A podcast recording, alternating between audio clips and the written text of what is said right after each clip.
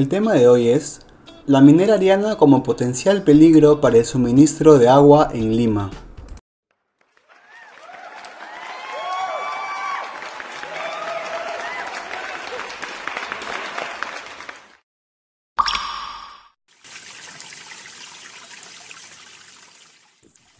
¿Qué es ese olor?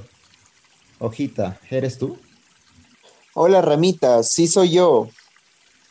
Parece que estás sucia y hueles mal. ¿De dónde vienes, ah? Mira, te cuento, vengo del río Rima. Nada, ¿estás hablando en serio? ¿Qué hacías allí? Si ese lugar está muy contaminado. Mira, lo que pasa es que había escuchado que estaba más limpio. Ah, eso fue cuando las personas estuvieron en confinamiento por la pandemia, pero ahora que ya no, otra vez han vuelto a tirar la basura y desmonte en el río en donde estás. Pucha, no puede ser, me contaste muy tarde. Así es. De hecho, ¿sabías en qué río las personas consumen agua diariamente? No me digas que del río Rímac. No, tranquilo. Espera, pero yo había escuchado que sí, que parte del agua del río Rímac era usada para abastecer a la población de Lima y Callao. Exacto, excelente hojita. En realidad, sus aguas abastecen a la población en un 80%, pero eso fue solo hasta 1950. ¿Pero qué pasó ese año? Ahora te lo cuento. Pero, ¿qué te parece si te limpias un poco, eh? sí, mejor. Ahora vuelvo.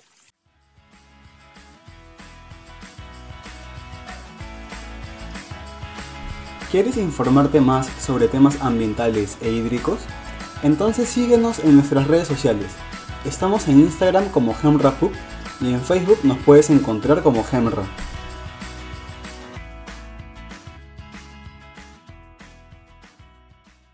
Bueno, como te estaba contando, Gita, en 1950 el río Rímac, también conocido como río Hablador, ya no satisfacía la demanda de agua de Lima y Callao, y es por ello que se implementó un sistema de regulación hídrica situado en la región de Junín, en Marcapomacocha. Ah, entonces todo el agua para la población de Lima viene de Junín.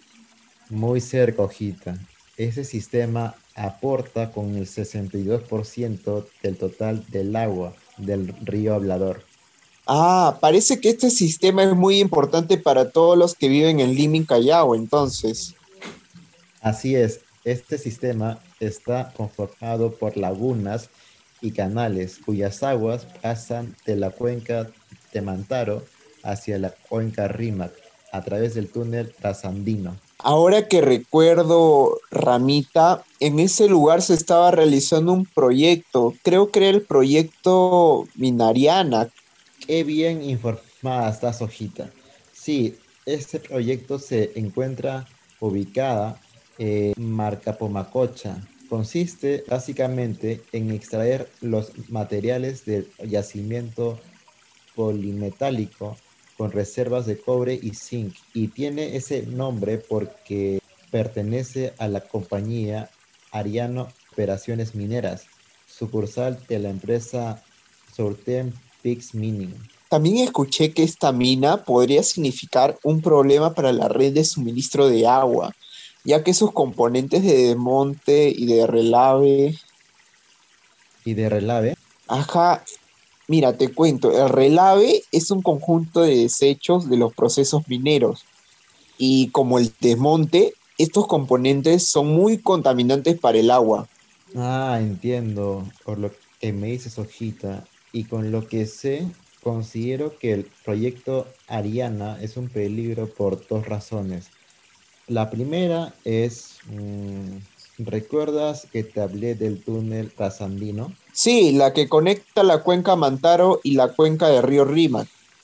Así es, pues en ese túnel recibe agua de tres lagunas, La Chuyo, Rumicruz y Guarmí. Pero hay un grave problema y es que los depósitos de relaves que mencionaste se encuentran sobre un cauce natural que se utiliza para conectar las aguas de las lagunas con el túnel, que impactaría negativamente el suministro de agua debido a posibles infiltraciones de lixiviados, que son líquidos que se encuentran en el relave, los cuales contienen metales como plomo y cobre, y si no se tratan correctamente, pueden contaminar el medio ambiente y a las personas mediante el agua. Ah, su, eso suena terrible, Ramita. La compañía Ariana debería hacer algo al respecto. Y de hecho, la empresa propuso una impermeabilización de la zona para que no se filtre ningún líquido o residuos sólidos. Sin embargo, según estudios hechos por Enel y Sedapal, se hallaron discrepancias con los estudios y los ensayos en el campo para sus, por lo que las posibilidades de que haya contaminación es una incertidumbre. Esto se pone cada vez más complejo, ya que en cualquier momento eso podría significar el costo de muchas vidas. Y dime, Ramita, ¿qué de la segunda razón? Qué bien que estás atenta, hojita. Y a mí también me preocupa porque hasta ahora los impactos ambientales de la mina Ariana no han sido totalmente detallados en los estudios de campo, por lo que sí existe alguna infiltración. Esta no podría ser notada inmediatamente. Por ejemplo, el plan de monitoreo no incluye el monitoreo de agua en la entrada ni en la salida del túnel trasandino.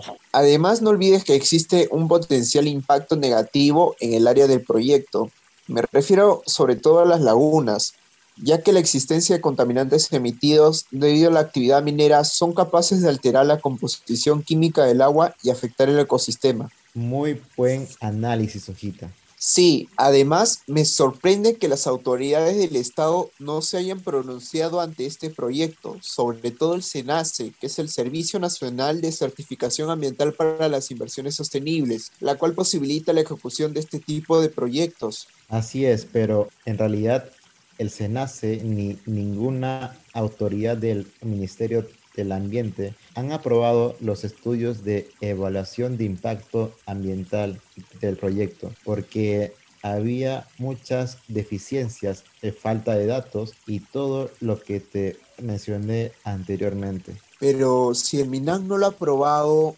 entonces, ¿cómo es que el proyecto Ariana sigue operando? Porque en realidad sí recibieron aprobación por parte del Ministerio de Energía y Minas no la veías venir, ¿cierto? De verdad, este proyecto se hizo conocido no por el MINAM, sino por CEDAPAL, quien envió reiterados reportes en donde manifestaba la preocupación ante una posible afectación en la calidad y cantidad de agua potable en Lima y Callao, que podrían ser generadas por el proyecto como consecuencia de efectos no contemplados en las evaluaciones de impacto ambiental. Te cuento que no la vi venir para nada. ¿Y qué hizo el MINEM? En realidad no hubo respuestas, ni del MINEM, ni de la compañía Ariana, ni de ninguna autoridad que pueda realizar una evaluación como ANA, la Autoridad Nacional del Agua, o la Superintendencia Nacional de Servicios de Saneamiento. Pero entonces, ahora, ¿cómo se encuentra la situación? Lo que sucede, en última instancia, Ojita, una demanda de amparo constitucional, en donde se exigió el cese inmediato de las actividades, pero hasta hoy no hay información acerca de la sentencia. Ah, su, este caso me hace reflexionar sobre las autoridades que no están preparadas para ser jueces en este tipo de proyectos, ya que dejan pasar la negligencia clara que existen en las evaluaciones de impacto ambiental y eso hace que no puedan tomar acciones concretas con la compañía y sobre todo, ¿no? Lo más peligroso es que ponen en peligro a la población. Exacto, Gita. No pudiste haberlo dicho mejor. Pero, ¿sabes? Me he quedado con las ganas de escuchar más sobre este tema. ¿Me podrías contar más? Lo haría, pero en este momento tengo que regresar a mi árbol. Se acerca una tormenta bien grande. ¿Cómo? ¿Una tormenta en Lima? Así es, así es. Ese es tema para otro día, hojita. De acuerdo. Vendré con gota para la próxima.